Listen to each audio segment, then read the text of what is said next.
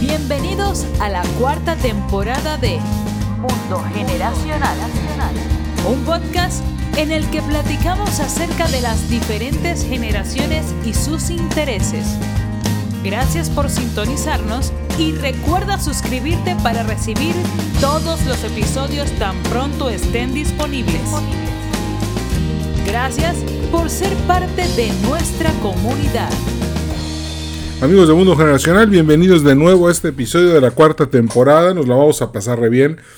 Hoy vamos a hablar acerca de la década de los ochentas y de este resurgimiento que estamos viendo en estos días. Por cierto, como siempre, le agradecemos a Fundación Valleviv que apoya a las personas que necesitan educación en el noroeste de México. Fundación Valleviv apoya a muchas personas para que se puedan desarrollar.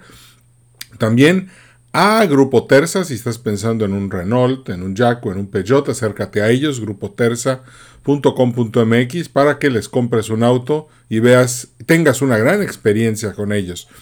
También a Ticketopolis, el auditorio virtual más grande de América Latina, y a Luis Quijano y a The Consulting Group por todo el apoyo que nos están brindando desde hace 20 años. Además de que, si estás pensando hacer negocios en Mérida, por favor, ven Conócelos www.yucatanconsultinggroup.com.mx. Llevo meses o tal vez años planeando este episodio, pero como que no había encontrado el momento para hacerlo hasta ahora. Y es hoy va a tratar de mi década favorita, que es la década de 1980 a 1989-1990. Cabe aclarar que, como ustedes saben, nací el 17 de abril de 1975. O sea que cuando cumplí 5 años era 1980 y cuando cumplí 15 años despedimos a la década. ¿Qué década? Ahorita eh, acaba de fallecer la reina Isabel, acaba de fallecer Gorbachev, pero además estamos, estoy viendo, fíjense, si hoy los cubos de rugby están de regreso, ya hay su versión de nueve cuadritos y hay otra versión de cuatro cuadritos. De repente también podemos ver cómo eh, en la música el álbum más exitoso de este año es de Madonna y muchos de sus éxitos de los ochentas están ahí. La película más taquillera del año Stop Gun, los ochentas. La serie de televisión de la que más se habla y la, que, y la más vista, que está en Netflix, Cobra Kai, que viene de Karate Kid, que es de los 80. Entonces, estamos viendo un resurgir de esta década en como nunca antes la habíamos visto. Bueno, y, sin olvidar que grupos como Def Leppard, sacó un disco nuevo este año. Está en Apple Music, les recomiendo escucharlo, la verdad está padrísimo, como todo lo que hace Def Leppard. Y vemos este, eh, cómo todo se alinea, ahora nada más, para que esta década se parezca a la década de los 80, ojalá. Yo creo que la década de los 80 habla muy bien de la humanidad, porque hay, unos líderes en este, fuera de serie. Por ejemplo, en el arte pop, yo creo que lo que marca el inicio de los 80 es, algo trágico. Es eh, el asesinato de John Lennon, triste, horrible, nos perdimos. Lennon tenía 40 años, todavía podía haber creado muchísima música más, pero bueno, nos lo robaron, también vemos la llegada de Ronald Reagan a la Casa Blanca. Tengo que reconocerlo y lo admito, no me da pena decirlo. Ronald Reagan es mi presidente favorito de Estados Unidos, aunque yo no sea estadounidense. Y tal vez al segundo al que más admiro es a John Fitzgerald Kennedy. Este, de hecho, cuando fui a visité Washington, eh, uno de los lugares que pedí visitar fue la tumba ahí en Arlington en el cementerio de Arlington, la, tumba de, John F. Kennedy.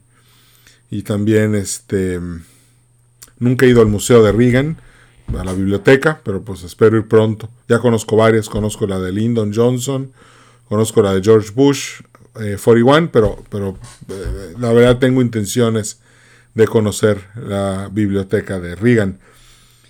También está Juan Pablo II en el papado. Está Margaret Thatcher en la Unión, eh, en Gran Bretaña, perdón. muere Leonid Brezhnev, este dictador soviético, tirano al fin y al cabo, como todo lo que produjo la Unión Soviética, que muy poco es rescatable, sin considerar 200 millones de muertos durante el siglo XX por no haber aceptado el, comunismo y las enseñanzas de Carlos Marx en esa década. También, y bueno, muere Ivan Brezhnev y llega en Chernenko, y antes de Chernenko está Yuri Andropov. Ambos duraron muy poquito, poquito más de un año.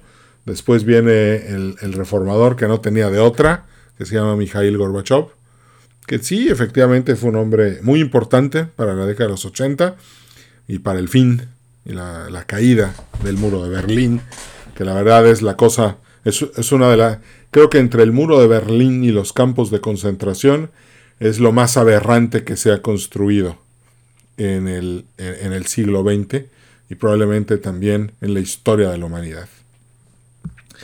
Si, si, checamos la década de los 80, cómo, cómo comienza, pues este, de entrada es una década que empieza con conflictos. De, entrada está la Guerra Fría, ¿no? E, esa es de boleto entre la Unión Soviética, Estados Unidos y, con sus respectivos aliados, el Pacto de Varsovia por un lado y la OTAN por el otro. Sin olvidar que la Unión Soviética invade Afganistán en 1979. Esta guerra le duró hasta 1989 a los soviéticos y literalmente es una guerra que los dejó quebrados. Porque la ayuda que Charlie Wilson, un diputado demócrata de Estados Unidos, le da a los, eh, a los yihadistas que luchaban contra los soviéticos, cuando les da los misiles, pues empiezan a destruir misiles soviéticos como si fueran cacahuates y a tumbar helicópteros también. Y esto hizo que la guerra no la pudiera ganar la Unión Soviética y le costara muchísimo. La tropa que peleaba en Afganistán estaba sumamente desmoralizada. Otro evento importante en materia de conflictos es la invasión de Granada en 1983, en la que los soviéticos y obviamente Cuba, el nefasto gobierno asesino y violador de libertades individuales de Fidel Castro, pues lanza una campaña en el Caribe, invade Granada con la, con la intención de tener otra base en América, y en 1983 se lanza una invasión muy exitosa que logra detener eh, la expansión del comunismo soviético en América.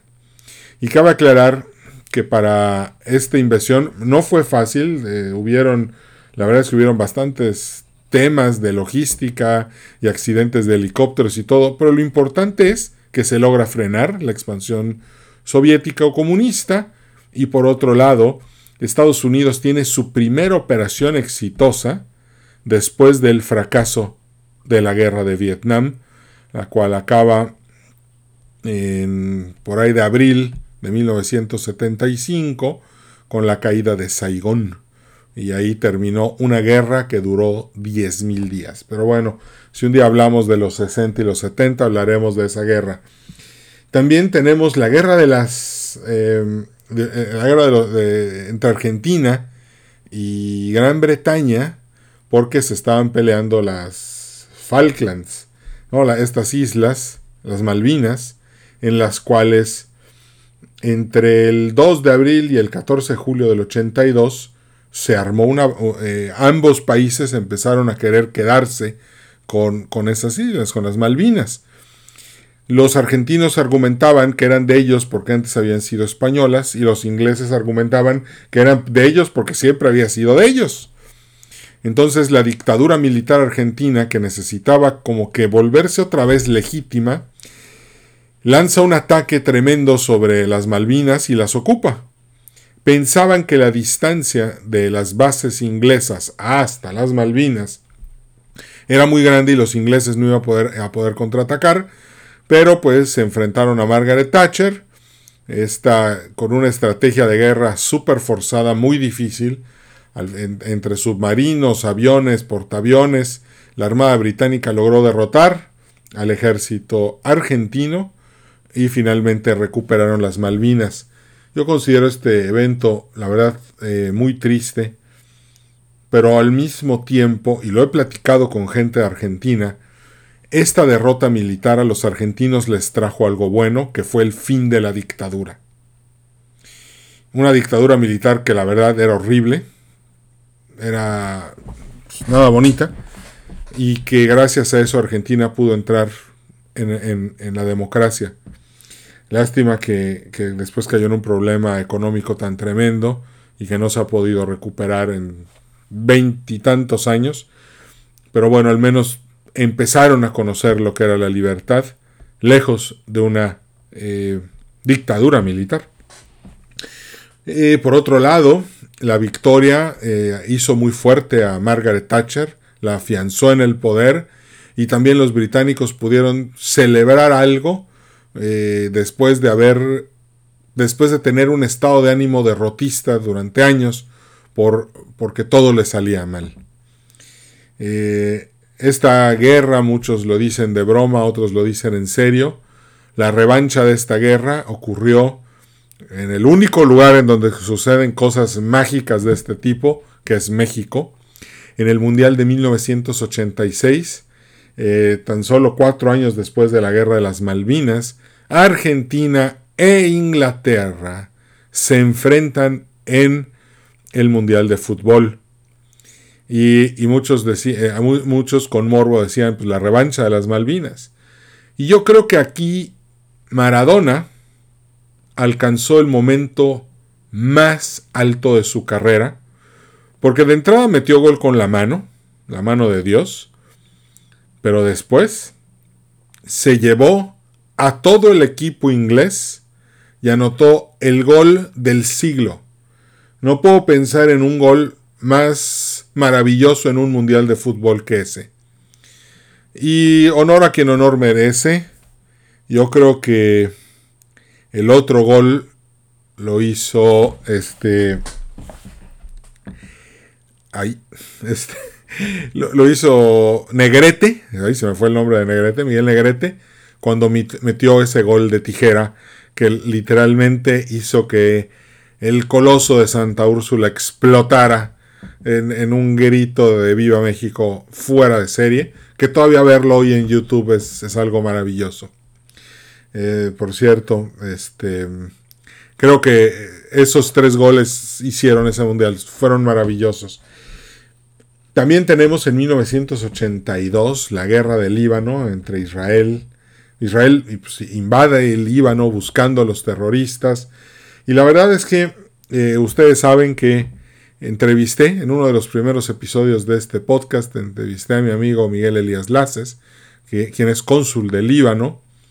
Eh, yo, conozco muchos libaneses, son personas maravillosas y la verdad es que me duele mucho que sufren como consecuencia de esta guerra.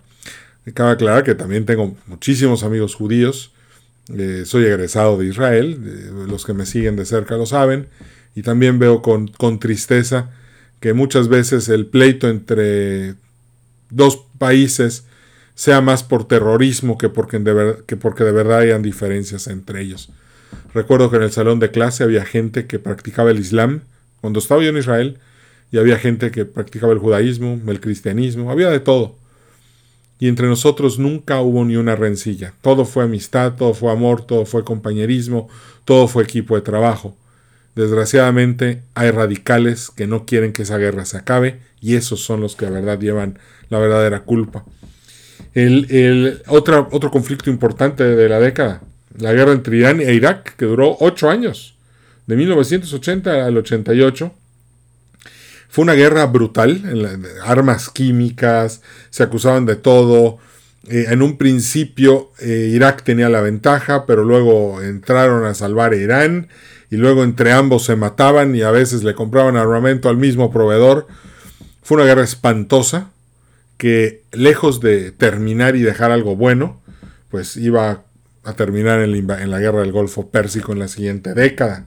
Bueno, este también hubo una guerra en el, este, en el sur de África, este, que terminó en 1989, Angola, Nambia y Zambia, en el este también está el bueno, hubieron conflictos sociales no tantos como la década de los 60, Si un día están en, en Austin, vayan a la biblioteca de Lyndon Johnson, porque es muy sencillo esto.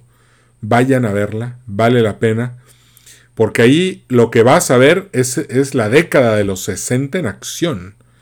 Eh, es, una riqueza cultural, pues es el origen de las guerras culturales. Y creo que en, ahí en la, biblioteca de Lyndon Johnson lo vas a ver muy bien. Pero los 80 también tuvieron lo suyo.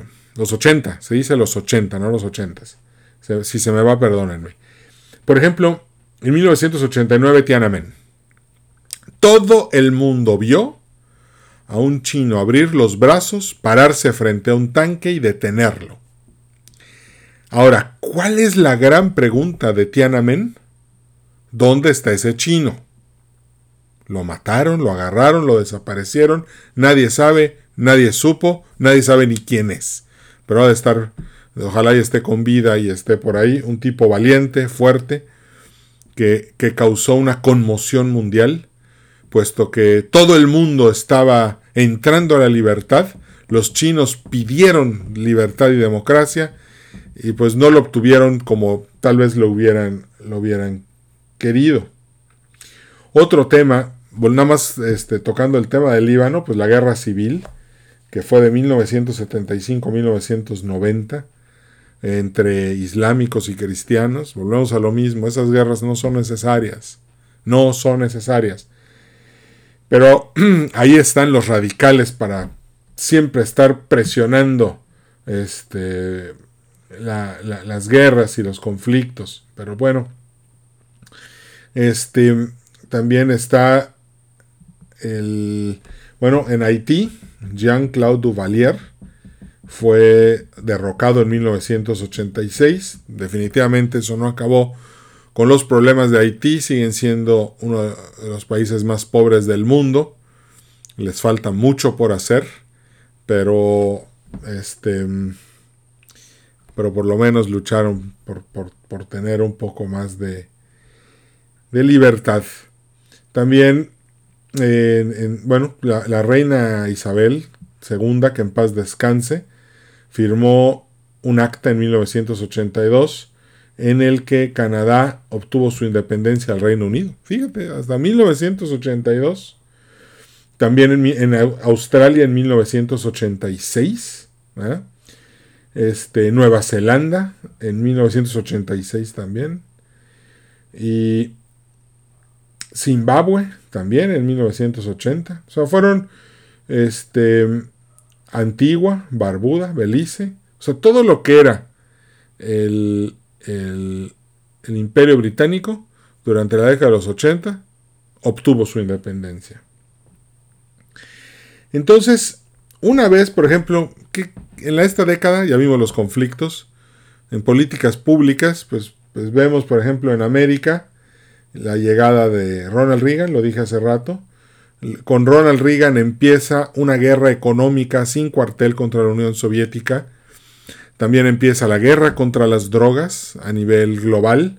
Pues ahí tenemos el tema de, del que tanto se habla aquí en México, ¿verdad? Que la, la guerra contra las drogas igual eh, empieza en los 80, aunque no tan fuerte, hasta el, 2000, en el 2006 explota con toda su fuerza, pero en los 80 podemos empezar a ver que ahí está este, estos temas de, de, de, guerra, sobre todo porque el, las drogas empiezan a llamar la atención de una manera muy negativa en la década de los 80, contrario a la de los 60, donde eh, se aplaudía mucho el tema del consumo de drogas.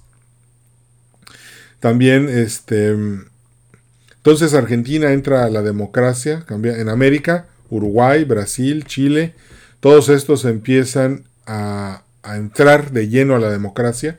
Chile, la retirada de Pinochet, 88-89, Brasil, 85-88, Uruguay en el 85, Argentina en el 83, y digamos que el, todo América se empieza a mover hacia la libertad. En Europa, pues eh, Grecia, España y Portugal se unen a la comunidad europea. Eh, Yugoslavia se divide en varios países tras la muerte de Tito, que fue el dictador que por cierto se desalineó del Pacto de Varsovia y de la política eh, de la Unión Soviética. Eh, y pues el evento más importante de todos, yo creo que en la década de los 80, es la caída del muro de Berlín y la reunificación de Alemania. Eh, esto lo explico en la cátedra que doy de Política Económica Internacional, en la cual los balances del mundo siempre tenían que ver con si Alemania estaba o no estaba unida. El primer Reich, el primer imperio, el Sacro Imperio Romano Germánico, pues dentro de sus divisiones internas fue una fuerza muy poderosa en la historia de Europa y duró mil años.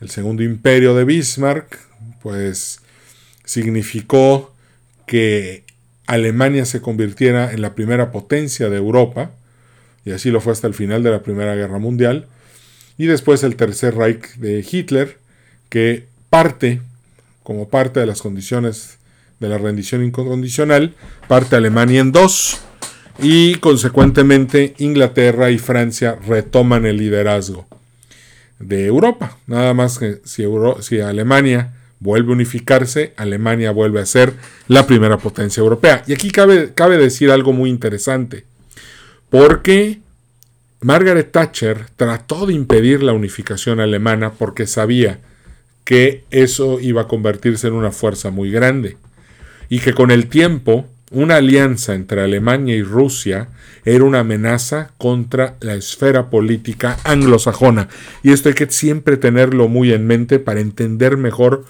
mucha de mucho de, cómo funciona la diplomacia. Cuando vemos el video de Trump en la ONU advirtiéndole a los alemanes que por favor no dependan del gas de Rusia, los alemanes se ríen y se ríen. Pero no, el, tema no es ese. El tema es que la diplomacia siempre tiene que maniobrar a partir de balances. Para los que quieren saber más de esto, estudien el, todo lo que se firmó en el convenio de Viena en 1814 para ver cómo se manejan los equilibrios y se logran 100 años de paz. Por otro lado, este, en Filipinas, para entrar a Asia, pues ya eh, sale eh, Fernando Marcos de la dictadura y entra Corazón de Aquino en 1986, este, gracias a una revolución popular y, y, es una revolución que pues no tuvo armas, no fue necesario, gracias a Dios se logró todo bien y con el tiempo en 1988 este, también se celebran los Juegos de Olímpicos en Corea del Sur. Bueno, hay varios desastres naturales. Yo creo que el peor de todo es en 1985 la Ciudad de México.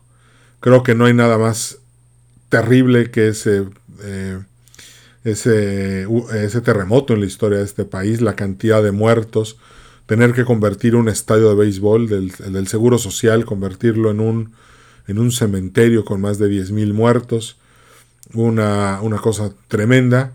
Eh, de hecho, el Mundial estuvo a punto de cancelarse, porque el Mundial fue un año después, en el 86, pero alguien tuvo la genial idea de no cancelarlo para que México tuviera una fiesta, un, un, un, un poco de aire fresco después de la tragedia que se vivió.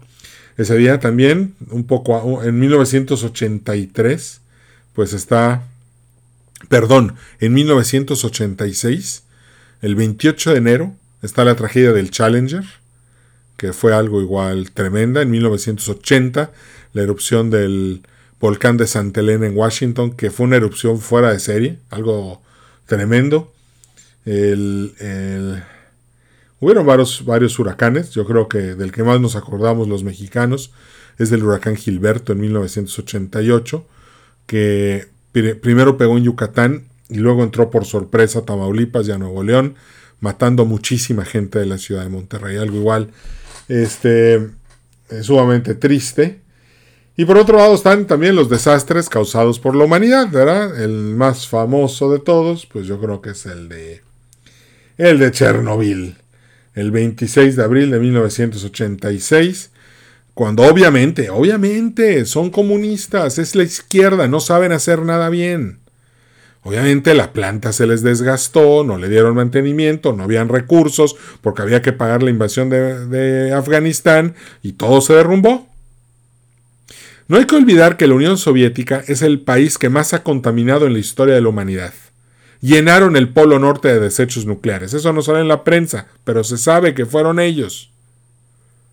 Entonces, cuando pienses en un pobre pingüino muriendo por, por, la contaminación que hay, recuerda a la Unión Soviética aventando todos sus desechos nucleares en el Polo Norte. No, hay que olvidar esos detalles. Este, porque, bueno, pues se, nos, se, nos, se nos va la, la memoria.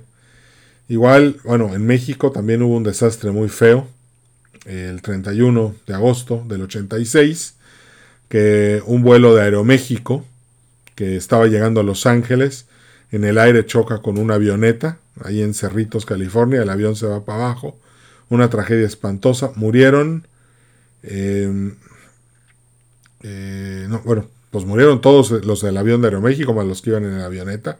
Algo, la verdad, igual, este, bastante triste.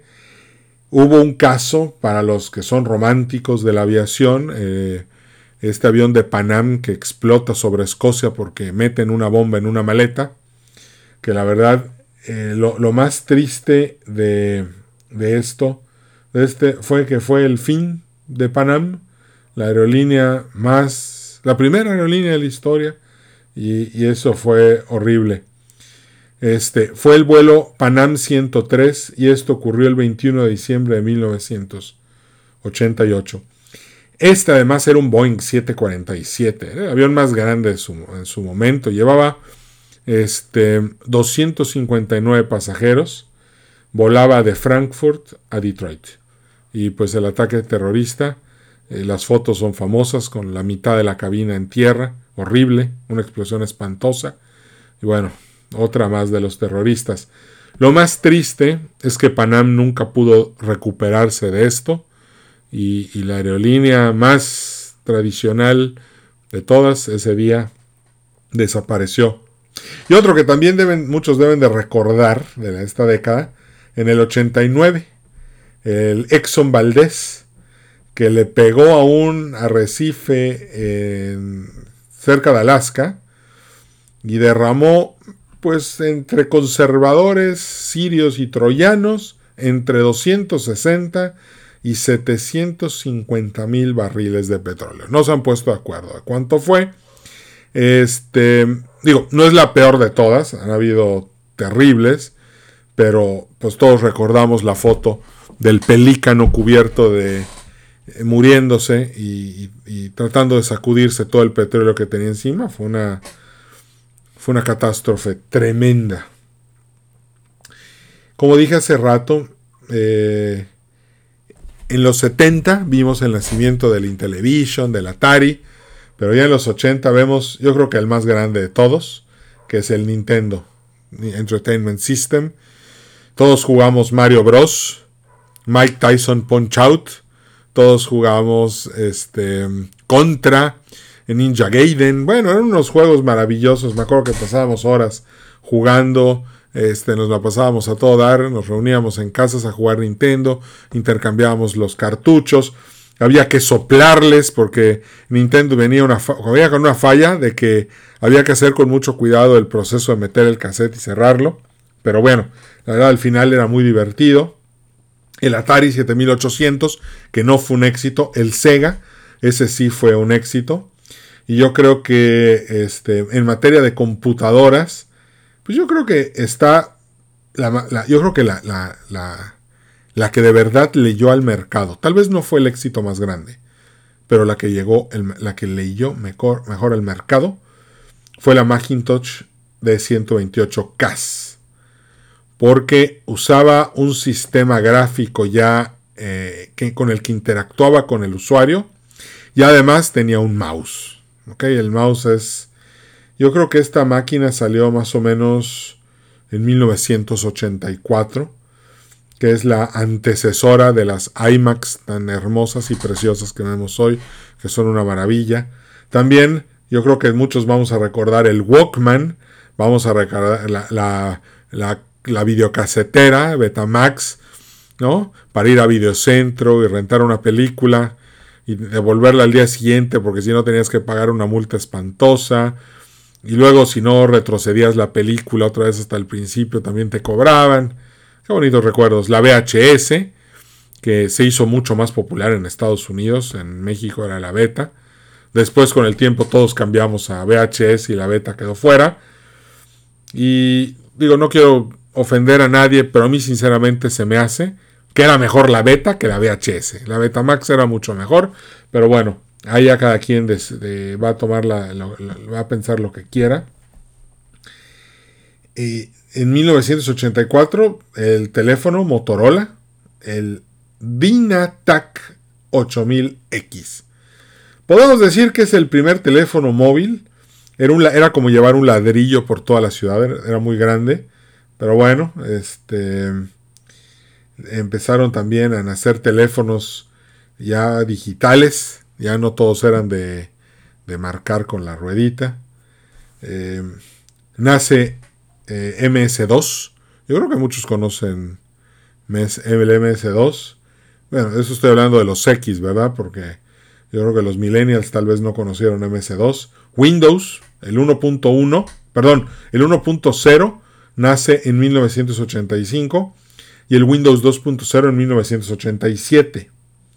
También hay un detalle muy importante con las con estos porque este eh, también el simulador de vuelo que hay, creo que tiene una base de fans tremenda.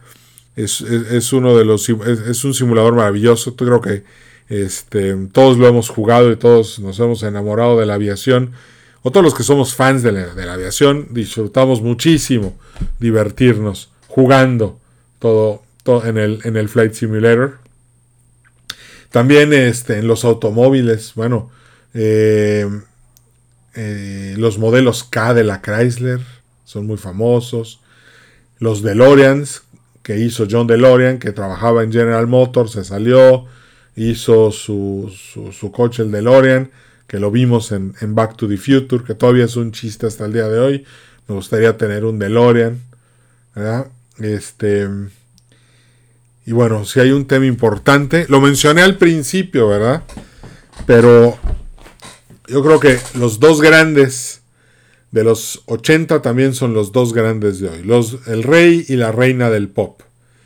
Por un lado Michael Jackson, que, vendió, eh, creo que con el lanzamiento de Thriller vendió 80 millones de discos, si no me equivoco. 80 millones de discos.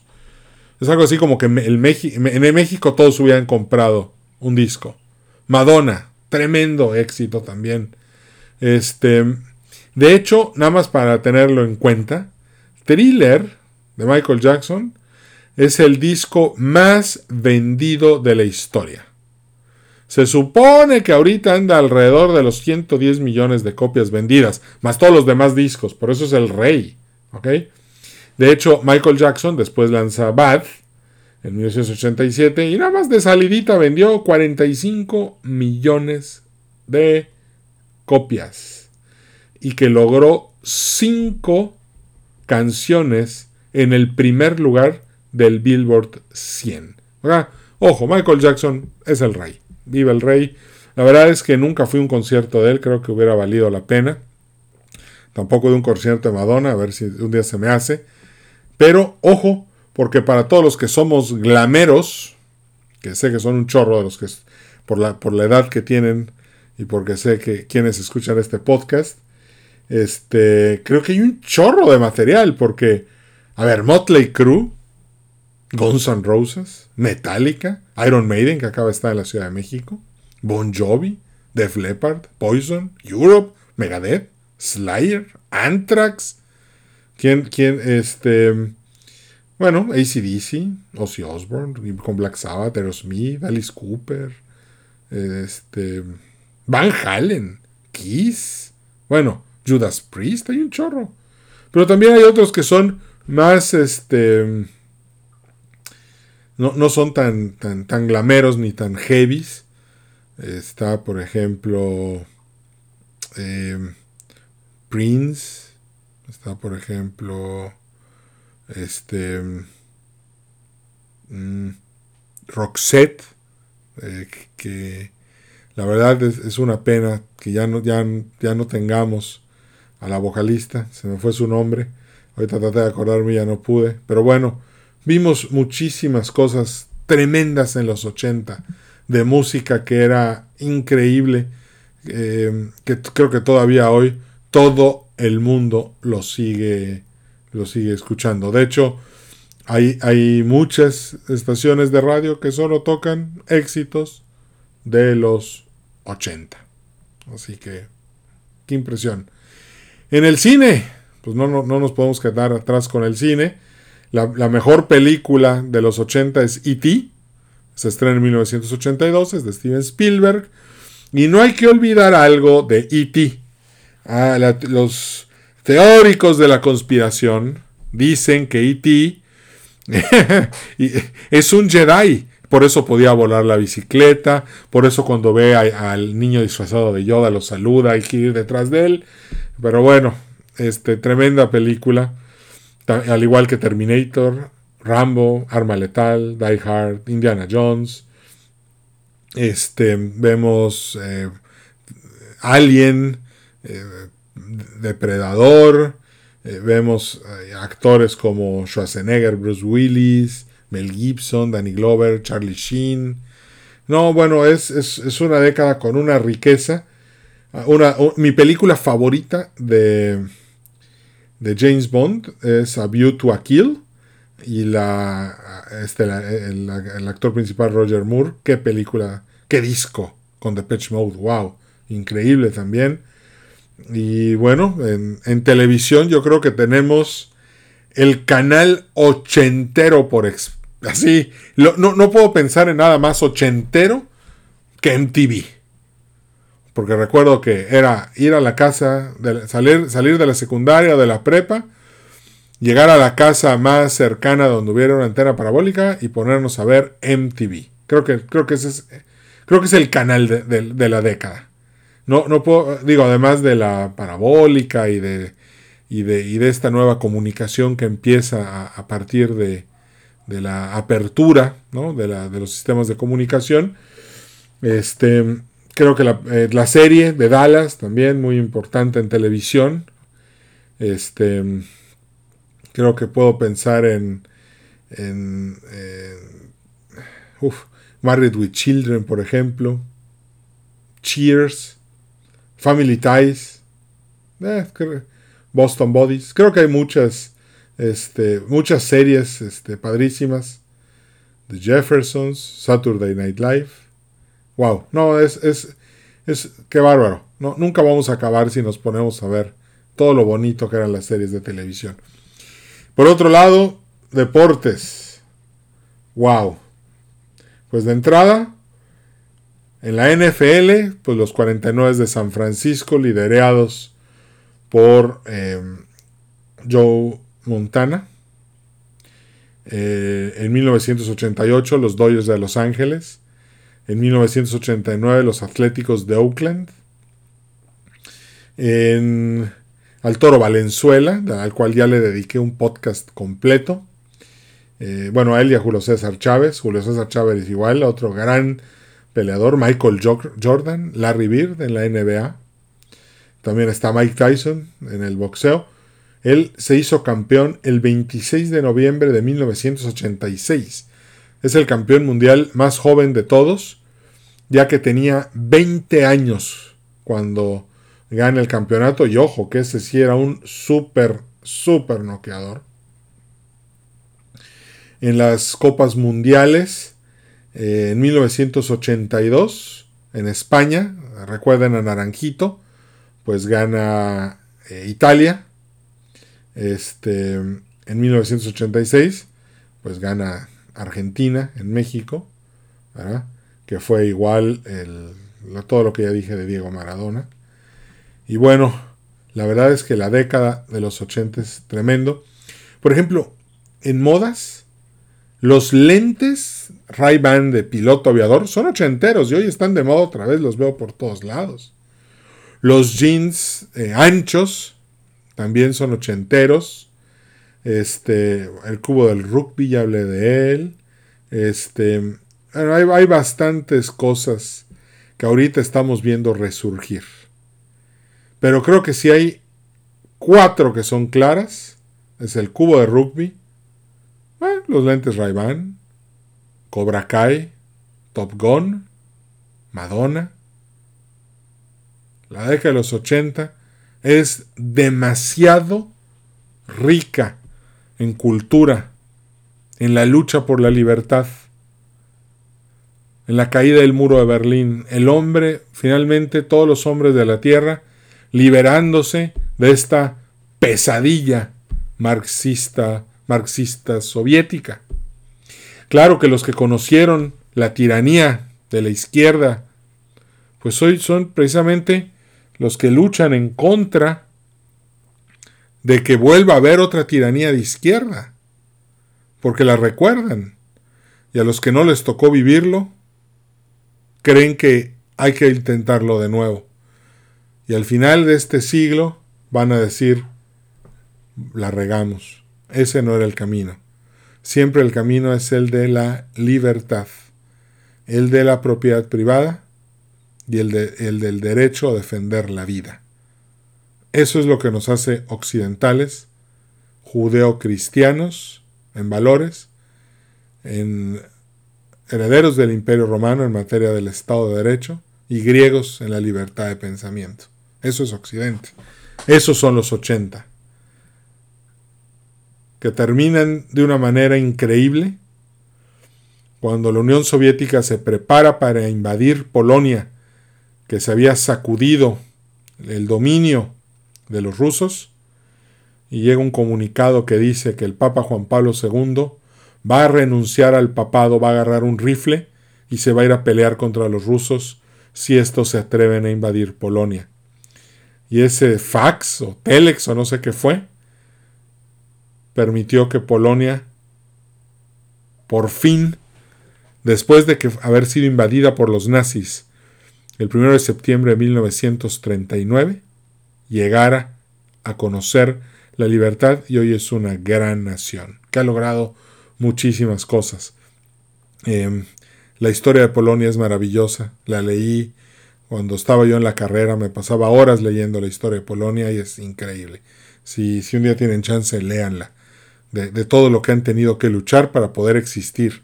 ¿Por qué? Porque la geografía los pone siempre entre dos imperios que, y, siempre los tomaban como paso para pelearse entre unos países y Rusia.